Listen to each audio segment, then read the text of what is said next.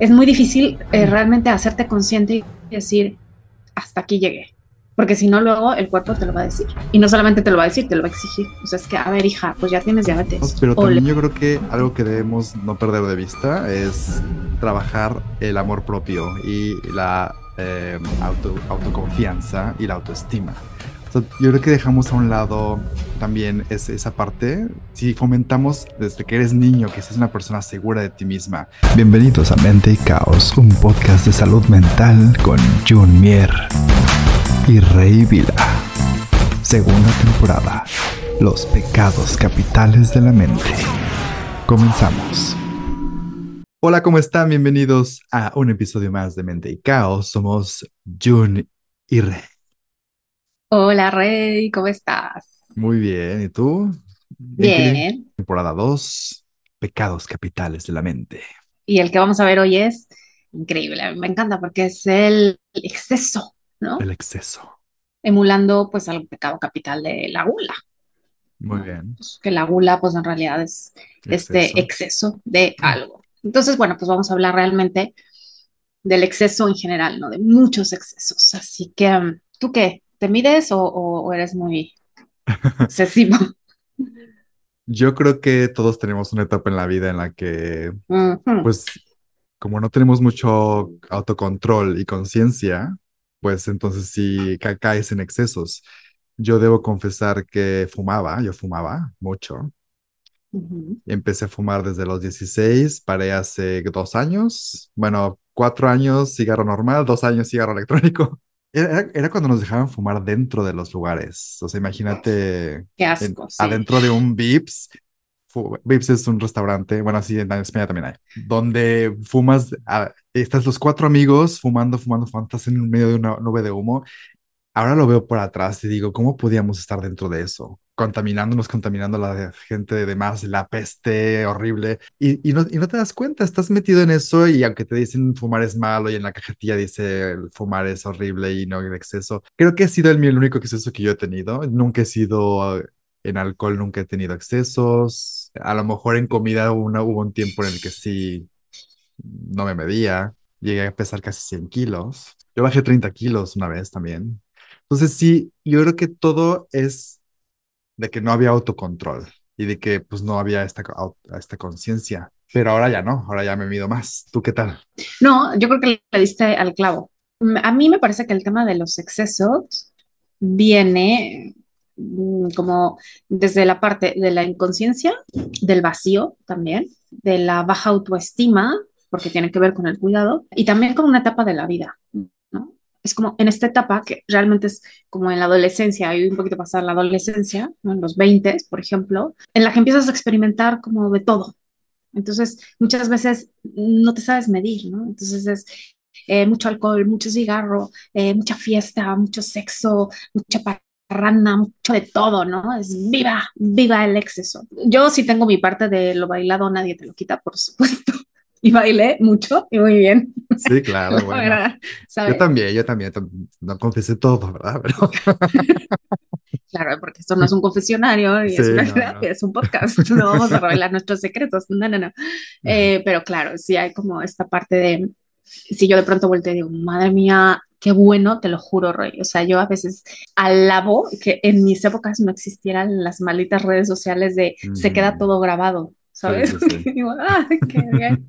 Nadie fue testigo más que los que fueron testigo y es su palabra contra la mía. Claro. ¿Sabes?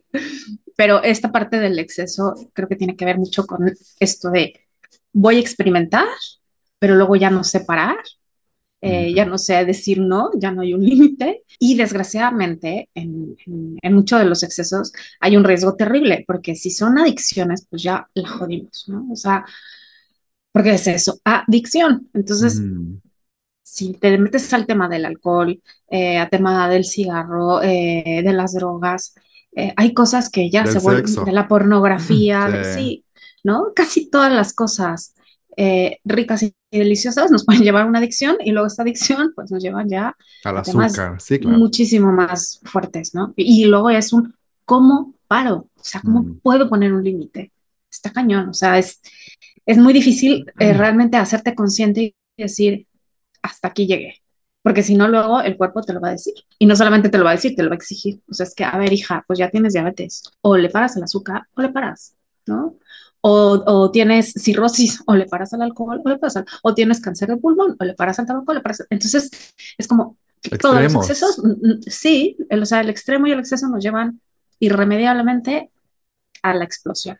Sí, pero aquí hablaste de límites, de cómo ponernos límites. Y bueno, como tú dices, lo has dicho miles de veces, todo, todo empieza en tu casa y todo empieza Digo, no, no puedes culpar a nadie, absolutamente, porque también es, depende con quién te rodeas, quién te va influyen- influenciando, pero sí Sí. puedes por lo menos desde niños empezarles a crear esa conciencia de lo que puede ser dañino o no a tus hijos, ¿no? O sea, no puedes, yo no voy a decir si es bueno o malo, porque bueno o malo según la perspectiva de quién, ¿no?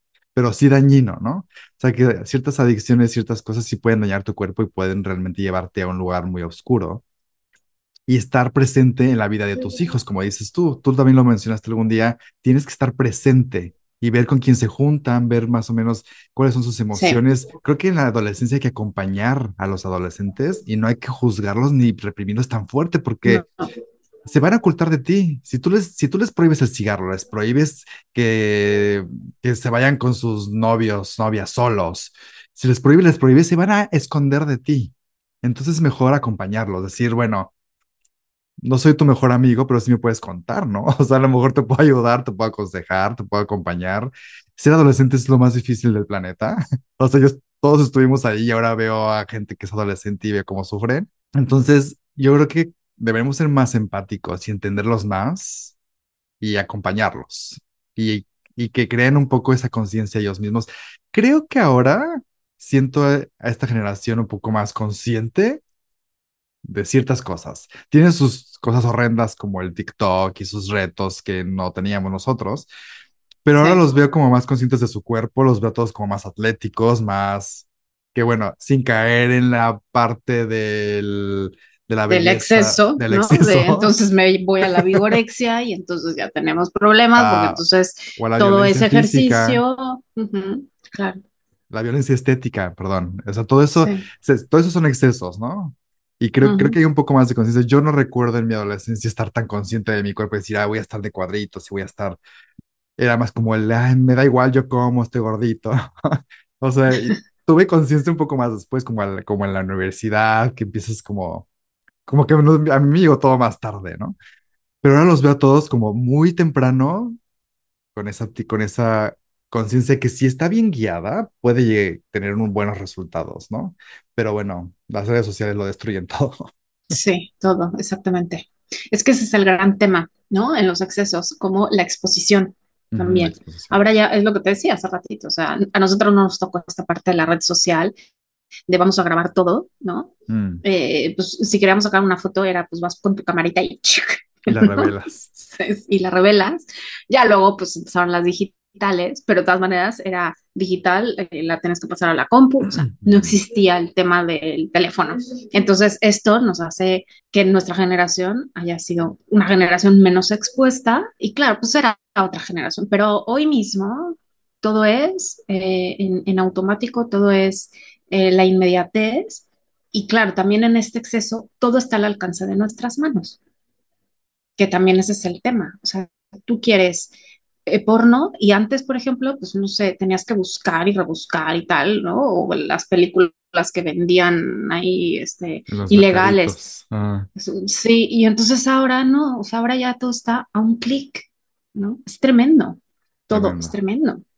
Porque todo está al alcance de nuestras manos, o sea, nuestras y de los adolescentes. Entonces, claro, antes es- a lo mejor si querías conseguir, yo qué sé, eh, alguna droga, pues no era tan fácil. Y ahora es que ya en tus lados, ¿no? Entonces, creo que el tema del exceso sí tiene que ver con esta parte de desde dónde estoy alimentándome, ¿no? O sea, e- en el sentido de una alimentación integral, ¿no? Ujú, Me alime- o sea, en cuanto a comida real, pero también eh, en cuanto a lo que veo, a lo que escucho, a lo que me estoy metiendo al cuerpo todos los días. Porque luego también esto del exceso es que tenemos enormes vacíos y los queremos llenar con cosas que evidentemente no resuelven el problema de raíz, ¿no? Sino que solamente van tapando. Entonces, claro, el alcohol, ¿qué pasa con el alcohol? Bueno, el, el alcohol o cualquier adicción, realmente.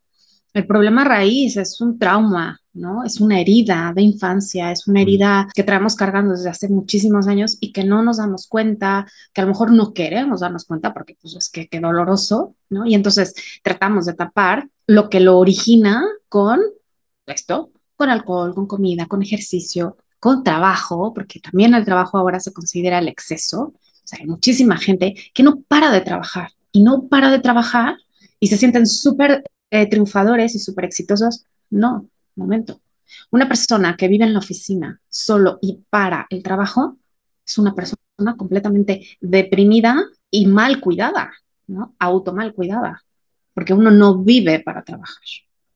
Entonces, todos estos excesos, o sea, cuando hay una desconexión con tu propio ser y hay algo más que ocupa esa parte eh, del 50% de tu conexión, ahí es como un, foco rojo que debes de tratar. ¿Por qué te vas al polo del exceso en lo que sea? Porque hay algo que realmente te duele, hay algo que estás escondiendo debajo de, de todos esos excesos. Bueno, ya hace rato hablé de trabajar los límites con la gente joven, desde joven y con nosotros mismos, pero también yo creo que algo que debemos no perder de vista es trabajar el amor propio y la eh, auto, autoconfianza y la autoestima. O sea, yo creo que dejamos a un lado también es, esa parte. Si fomentamos desde que eres niño que seas una persona segura de ti misma y que cuando llegues a esa edad en donde empiezan las influencias, realmente puedas tomar decisiones y decir, bueno, a pesar de que yo quiero pertenecer a este grupo, pues yo estoy muy seguro de quién soy y no me gusta lo que tú estás haciendo, no voy a entrarle, ¿no? Entonces, si, si en lugar de estar poniendo tantos límites, a lo mejor también nos, nos enfocamos en, en trabajar la autoestima, la, la, el autoconocimiento, el estar seguro de quién eres desde muy, desde muy jóvenes, entonces a lo mejor podríamos lograr un cambio un poco más de raíz, ¿no? en lugar de estar poniendo a lo mejor demasiados límites o demasiadas cosas que no van a respetarte, que se van a esconder de ti y al final pasa algo feo y tienes que a arreglarlo cuando eres adulto. Entonces, también mucha gente descubre o tiene su, su autoestima o arregla su autoestima cuando es adulto. Y a lo mejor hay gente que ni siquiera lo, llega a arreglar, ¿no? Pero si fomentas la autoestima y el amor propio desde muy chicos, yo creo que es, podría ser un camino en el que podría solucionar algo a la larga, ¿no? Sí, totalmente. Es que yo creo que es el único camino. O sea, el darte cuenta conscientemente de por qué estás tomando eh, ese camino, ¿no? O sea, vida, o sea, la vida es elección. Todo el tiempo elegimos. Entonces, ¿por qué siempre elegimos eso y no lo otro? Entonces, aquí es el gran trabajo de vida. Porque claro, el exceso tiene esta parte real ¿no? neuronal de, te da un montón de hormonas de la felicidad, pero es esta felicidad fatua, ¿no? Que es, que es esta felicidad inmediata, pero que luego te da el subidón y luego te baja y desaparece. Y al contrario, te quedas súper vacío, eh, súper deprimido, ya no encuentras más sentido y entonces tienes que volver, ¿no? A eso para volverte a poner el subidón y luego baja. Entonces, como este constante subida y bajada, pero realmente estás cayendo como en esta felicidad que te genera ese exceso. Si tienes un exceso de, yo qué sé, de sexo, claro, ¿qué es lo que hay detrás de estar todo el tiempo? Pues seguramente hay una herida mucho más profunda que es de, que, tienes miedo, ¿no? De que mm. me rechacen, de que me abandonen, de no ser reconocida, de, ¿no? Y entonces a lo mejor tu manera de tratar de entender esa herida es a través del sexo, pero es que no, no es ese camino, es más bien, me detengo y pienso, ¿por qué estoy en este exceso? ¿Qué estoy realmente tratando de experimentar o de llenar a través de algo que al final, pues me va a dejar súper vacía, ¿no? Y a, veces bloqueada y a veces completamente eh, con este sentido de insuficiencia y de no amor propio, porque al final los excesos lo que hacemos es dañarnos, porque ningún extremo es bueno, ninguno. Entonces, cuando tocamos los extremos, siempre acabamos maltratándonos. Entonces es, ¿por qué me estoy maltratando? ¿O para qué? Si lo quieres hacer más mm. potente, ¿no? ¿Para qué? Yo creo que también muchos de esos excesos entran cuando tienes una, un punto bajo en tu vida, o cuando tienes una debilidad mental, o no tienes una... Hablamos mucho de, tener un propósito, de tener un, un, un porqué estar aquí, ¿no? Un, un, algo que te motive a levantarte todos los días. Entonces, cuando uno está bajo, que tiene la energía baja y tienes la autoestima baja y todo empieza a... deja- dejas que la energía se te baje, dejas que todo em- empiezan a entrar esas cosas para llenar esos vacíos de los que hablas, ¿no? Entonces, para mí siempre es muy importante que siempre estés buscando un porqué, que siempre estés buscando un propósito, que tengas una terapia ocupacional, que, que te vaya- vayas a la música, a escribir, a, que busques algo que te encante, que te guste, que te mantenga la mente ocupada, porque a- al final este es un podcast de mente y, y la mente te juega esos trucos y te quiere llevar a esos excesos para llenar esos vacíos. Entonces, si la mente la tienes enfocada en el presente, ocupada en cosas positivas, no es más dif- difícil que tú caigas en esos excesos o que si empiezas a fumar o empiezas a tomar, lo hagas que digas, hoy no quiero, hoy no lo voy a hacer y no llegues al exceso, simplemente es algo que disfrutes. No vamos a, a satanizar el cigarro. Puedes fumarte uno o dos cigarros, puedes hacerlo por placer, puedes eh, hacerlo mientras lees tu libro, mientras escribes y te causa algo de creatividad. No importa, el punto es no llegar al exceso y que tengas una autoconciencia de, de, tu cuerpo, conozcas a tu cuerpo. Yo eh, le bajé al cigarro primero, me, me dio una bronquitis muy fuerte y empecé a escuchar a mi cuerpo y dije, ya es suficiente, ya no puedo hacerle esto a mi cuerpo, ya no más. Y siempre me daba la gripita y volví a fumar, me daba la gripita y volví a fumar. Y ese día algo pasó en mi cerebro que dije, ya no más. A partir de hoy ya no quiero volver a sentir este dolor en el pecho, ya no quiero pues seguirme dañando, ¿no? Porque tuve esa conciencia de, de realmente ver que me estaba yo dañando, porque había, lo hacía diario y eh, varias veces al día, ¿no? Entonces, pues tú escúchate, tú sabes cuándo es el momento de terminarlo, tú vas a encontrar ese momento, pero tienes, tienes que pasar por un proceso de conciencia, tienes que pasar por un proceso de, inclusive de acompañamiento. O sea, Sí, sí, porque muchas veces no podemos solos, ¿eh?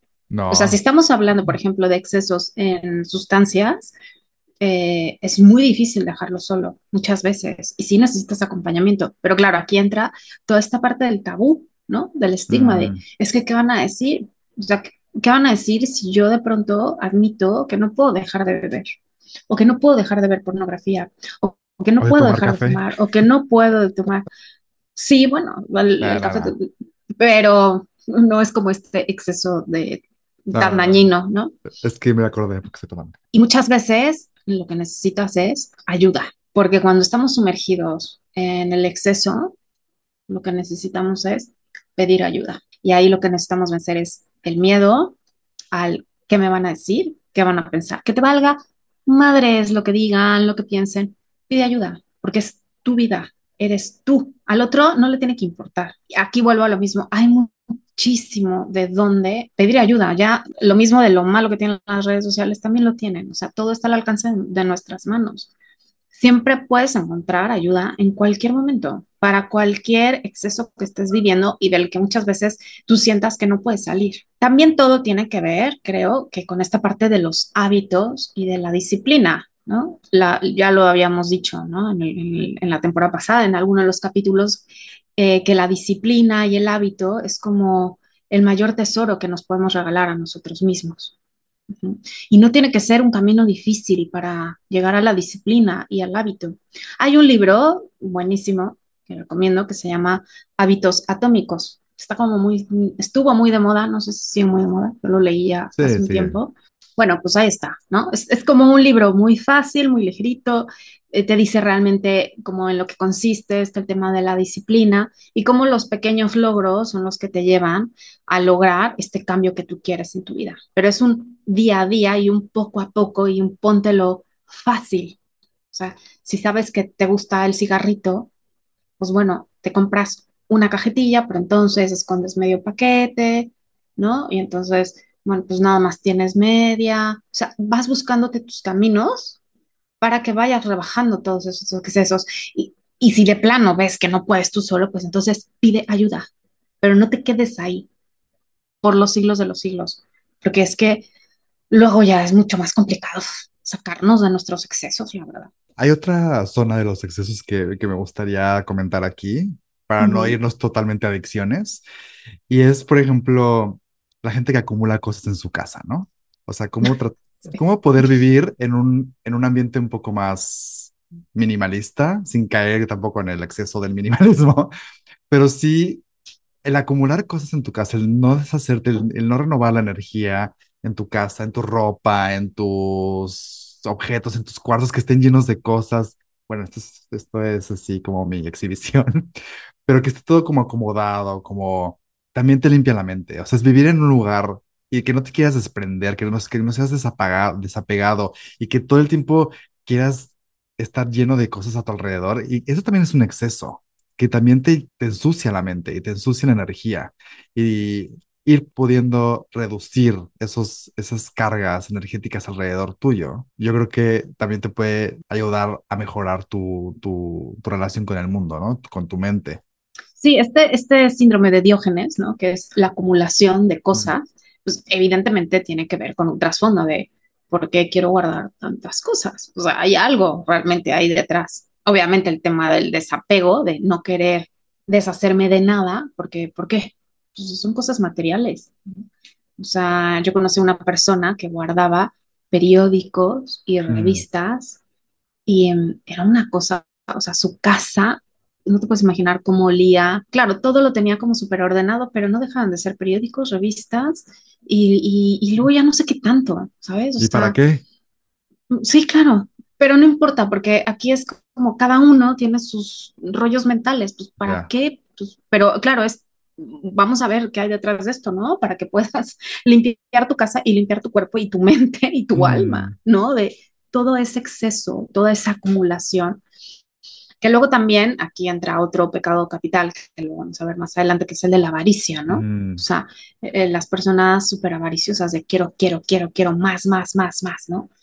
que ahí no es tanto el, o sea, sí tiene que ver el exceso porque es, ¿no? Hay mucho de, pero eh, viene desde otro lugar, ¿no? Que es como el todo para mí, sí, pero es, pero es ya, es ya otro tema. diferente, sí, es otro tema, pero sí tiene que ver también con, con la parte del exceso, ¿no? Es que, Sí, y que tiene un trasfondo, tiene un trasfondo. Porque, ¿por qué quieres tener ese exceso de, de objetos de acumulación en tu casa? O sea, y no tiene el trasfondo de la avaricia, de quiero más. Simplemente es como, o sea, tú, tú eres sí, la bueno, terapeuta. Qué no, no, bueno, pero claro, cosas. es, es- sí, sí, o sea, es que, que estás tratando de llenar con Mm, ese exacto, exceso de cosas, o Llenar vacíos, O ajá. sea, yo, yo tengo una conocida, pero no puedo decir que es amiga porque no es amiga mía, pero sí tengo una conocida que mm, era impresionante la cantidad de ropa, bolsas y zapatos que tenía. Claro, una chava con mucha lana, pero se la pasaba comprando y comprando y comprando. O sea, tenía 310 pares de zapatos. ¿Te gusta? O sea, una locura. Pero más era como, oye, yo le decía, güey, te puedes poner unos zapatos al día durante un año sin repetirlos. Pero, ¿me puedes decir, por favor, de todos estos, cuáles hace años que no te pones? Pues seguramente 200, ¿me entiendes? Ujú. Entonces es como, wow, o sea, ¿qué estoy tratando de llenar con este exceso de cosas? Porque no es lo mismo que estés tu casa llena de libros cuando lees los libros, a compro, compro, compro, compro libros, ¿no? Pero, ¿por qué compras tantos pinches libros y luego ni los vas a leer? O sea, ¿qué estás tratando de demostrar? ¿Que lees un chingo, pero luego no lees nada? ¿No? Por ejemplo. Entonces, siempre hay un algo detrás cuando el exceso eh, realmente no viene acompañado con, bueno, pues me compro muchísimos libros, pero los voy a leer. O me compro, yo qué sé, muchísima ropa, pero la voy a usar. Es hacerte consciente de, por un lado, las cosas cuando son en exceso, de la comida cuando es en exceso, de la Mm. bebida cuando es en exceso, del sexo, el alcohol, el cigarro, o sea, todo, todo lo que hay en nuestra vida cuando es excesivo. ¿Por qué? O sea, yo me noto muchas veces, obviamente, a mí sí me entran estos arranques de ansiedad y me cacho echándome mis papitas con salsa valentina, ¿no? Y, y claro, cuando, "Ah, ¿cómo llegó no, esto pero aquí? claro, cuando me acabé la bolsa de papitas, digo, ¿qué Ya. pedo? Digo, sí, sí, o sea, lo siento, sí, placer culposo de me conecta con que extraño, ¿no? Como como eh, este convi- convite, ¿no? Mexicano de las papitas con la Valentina, porque no me acabo una bolsa de papas solitas. Entonces siempre tiene que haber el limoncito con la Valentina. Entonces, claro, eso me conecta cerebralmente con el, mi, a mis amigos México y entonces me chingo la bolsa entre papitas. Y claro, digo, ok, estoy de bajón y Bueno, necesito, eh, ¿no? Necesito estas pinches papitas con salsa Valentina para el bueno, pero, pero ahí tienes conciencia y sabes que lo limitas Sí, a pero igual ya me la chingué. no, pero, pero hay un, si hay un autocontrol, no es como de todos los días a toda hora estás sí, comiendo bueno, eso. claro, claro, claro. O sea, si hay una conciencia y dices, hoy me lo voy a dar porque estoy de bajón y es, ese es mi, mi placebo, ¿no? O mi, mi, mi cura. Sí, pues sí. Sí, Mi, mi cura inmediata. Pues sí, Ajá. O sea, te apapachas un poco, as- digo, también de- desde ese punto no, es, no, es, no llega a caer en un exceso. Pero Sí, sí, del, del punto de la gula, que sabemos que es la gula, sabes que ya no debes comer más, ya no puedes comer más, y aún así quieres más y sigues comiendo, ¿no? claro, es que eh, ver, ver, por ejemplo, lo que pasó durante el encierro del COVID es es súper terapéutico, mm, porque muchísima gente se volvió alcohólica en el COVID. ¿no? O sea, tú sabes las ventas, o sea, el incremento que tuvo el alcohol durante el COVID. O sea, aquí en España incrementó eh, la venta de comida mierda, de papitas y no sé qué, no sé qué, de helados, de, de fritura, de mierda, literal, y de alcohol. O sea, incrementó, no sé, la obesidad. 60%. Bueno, no, no quiero decir, quiero decir una estadística, ¿no? Eh, pero incrementó muchísimo. Mm, ¿Por qué? Pues estábamos encerrados, no podíamos salir, estábamos solos con nosotros mismos y era, eh, no, perdón, yo conmigo, mm, no, mejor me chingo una botella de whisky, ¿sabes? Antes de o- o yo con mi esposa ta- todo el estar, tiempo. o yo con mi esposa, o yo con mis hijos, o yo, Mm, sí. ¿no?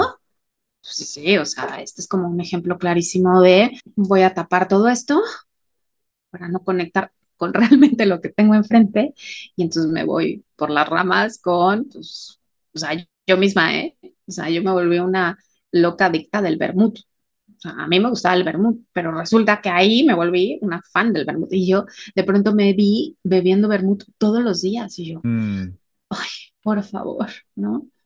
Entonces, claro, eran estos excesos que eh, nos aliviaban la mente, pero era un alivio que no era real. Era como, es que no hay más opción. Entonces, en este tipo de situaciones es en los que nos podemos dar cuenta de realmente que estamos experimentando con nosotros mismos, con nuestro cuerpo, con nuestras emociones y con lo que a veces no podemos confrontar. Sí, yo creo, yo creo que la clave es lo de siempre, o sea, ser consciente de cuándo crees tú que estás cayendo en un exceso. O sea, yo Ujú, ahorita lo que tengo, yo creo es, un- es redes sociales y es porque es algo que te atrapa, es un, es una, es un magnetismo, que es una relación amor-odio de la que hemos hablado. O sea, yo creo que no tengo a- ahorita es- excesos de nada, pero sí, si me pongo al teléfono y estoy dándole, dándole, me atrapo durante una hora y, y a veces digo, ya, sea, como que suficiente, ¿no? Pero Pero sí, fíjate, como es muy, es muy interesante porque lo que te hacen las redes sociales, que ya lo vimos en, también en su momento en este podcast, es este chute que también te dan las sustancias adictivas, ¿eh? Sí, sí, sí. O sea, no te estás metiendo Es la nueva droga, sustancia, es la nueva nueva droga. droga, Sí, es la claro. nueva Y droga. entonces las redes sociales sustituyen estos chutes de adrenalina, de endorfina, de ay, bien, bien, Y bien, aparte bien, te meten información, te venden cosas, te Sí que es peor, claro. adoctrinan, como dicen, Ay, a las mentes famoso débiles. adoctrinamiento. Exacto, las mentes débiles. Sí, por eso hay que tener un poquito la mente fuerte, ¿no? Un poquito más con- concisa, ¿no? Más este, lograda, trabajada, Yo para que, conocí, bueno, sí, claro, para, para poder eh, tener un escudo en contra de esto, porque realmente todos, todos estamos expuestos a esto, ¿no? O sea, no hay nadie que se sí, salva. sí.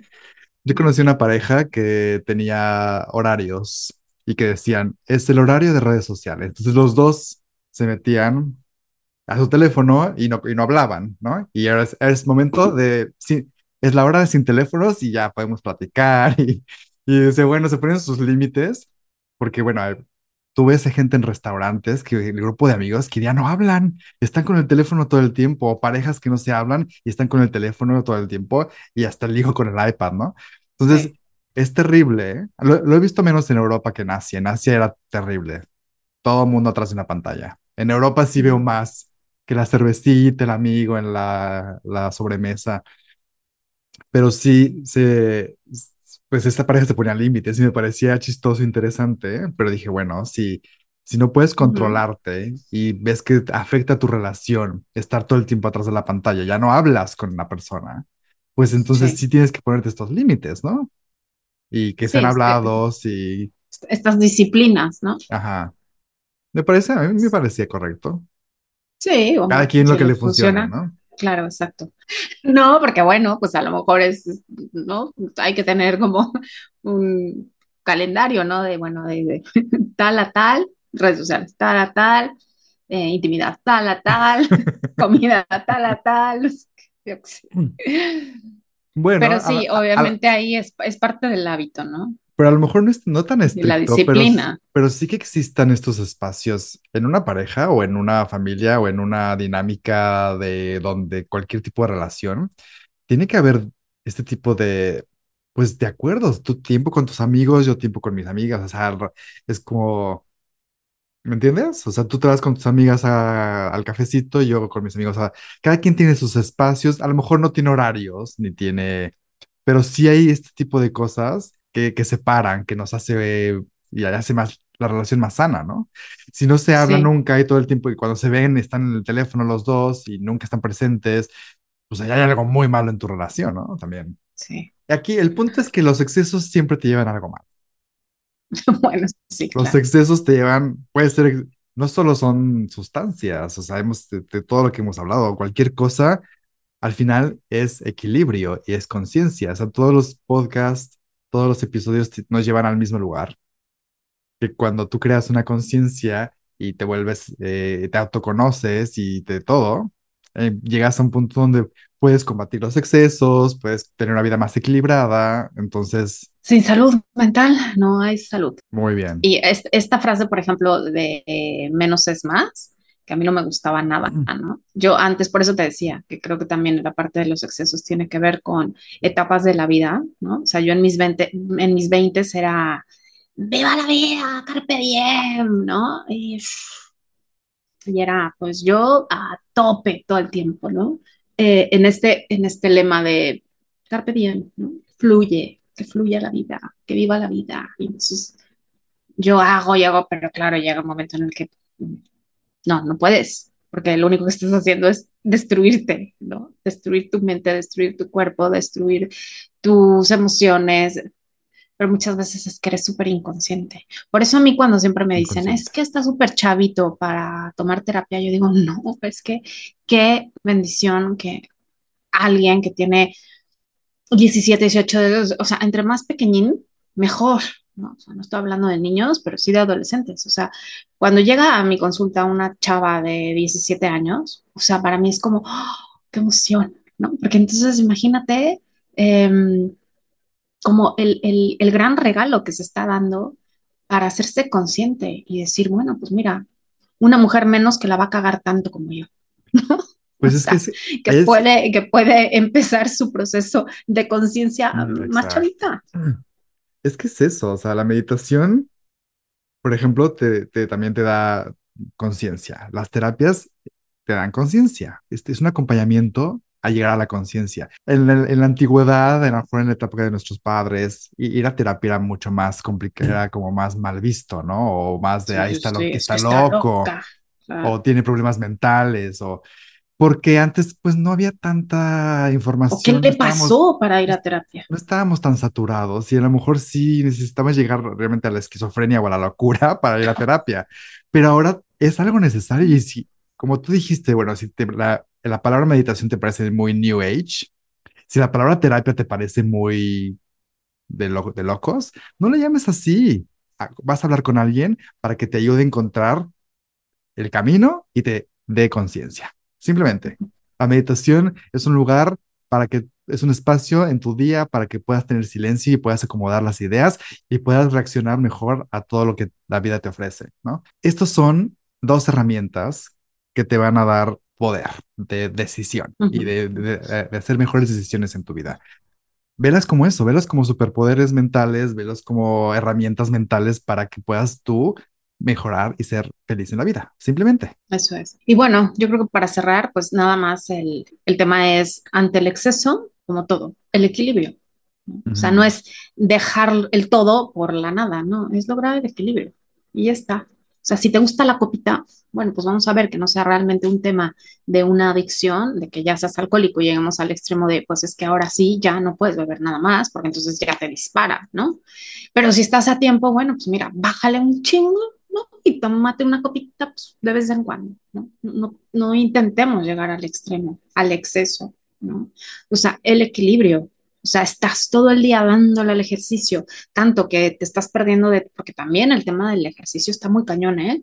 O sea, hay muchísima gente que está acá porque el ejercicio te da también un subidón de endorfinas y de miles de cosas que se generan en el cerebro, mm. que también el ejercicio te puede llevar a ese extremo de, no, todos los días yo me despierto a las 4 de la mañana, yo no puedo tener una no que no vaya conmigo a correr, yo ya no salgo con mis amigos porque tengo que estar en un exceso, ¿no? De cuidado alimenticio y de rutina eh, física y de, ¿no? O sea, como súper puñetero, ¿no? El ejercicio, que lo único que hace es alejarte también, desconectarte de ese mundo y entonces, wow, o sea, tampoco es el exceso de ejercicio ni el extremo, ¿no? vamos a ver, qué está pasando contigo para que estés en ese punto de, y yo creo que es parte de todo, equilibrio. O sea, es que no nos podemos ir a los polos. Siempre Trabajo, que nos vamos. comida, sustancias, eh, ejercicio, todo es, en exceso es malo. Así es que Eso es. hazlo consciente, ve dónde tienes que trabajarlo, busca ayuda si no puedes. Y no solo si no quieres buscar ayuda con nosotros, busca ayuda con tu familia. O sea, dejar el cigarro para mí implicó, mi esposa ya había dejado el cigarro y me ayudó a que ella, ya no fumara, ¿no? O sea, que ya no me se me antojara. O sea, habla con la gente que, que te alrededor de ti, que te soporte, que te ayude a, mejorar ese hábito, que te ayude a contenerte. Es muy importante también el apoyo de la gente que te rodea. Sí, muchas veces la familia a veces es eh, en donde la gente está como más confrontada, ¿no? Y dice, no, pues con el que menos es con mi mamá, con mi papá bueno, pues entonces si no es con tu familia, fuera. Pero fuera. siempre hay ayudas. Muy bien, ya nos excedimos del tiempo. Ya nos excedimos del tiempo. Exacto. Pues esto fue todo el día de hoy. Nos vemos el siguiente miércoles para un episodio más de Mente y Caos. Adiós. Esto fue Mente y Caos, un podcast de Juni Rey. Te recordamos que puedes ver este y todos los episodios de Mente y Caos en YouTube, Mente y Caos Podcast. Síguenos, dale like, comparte y déjanos todos tus comentarios. Nos vemos el siguiente miércoles para un nuevo episodio de Mente y Caos, un podcast de Juni Rey.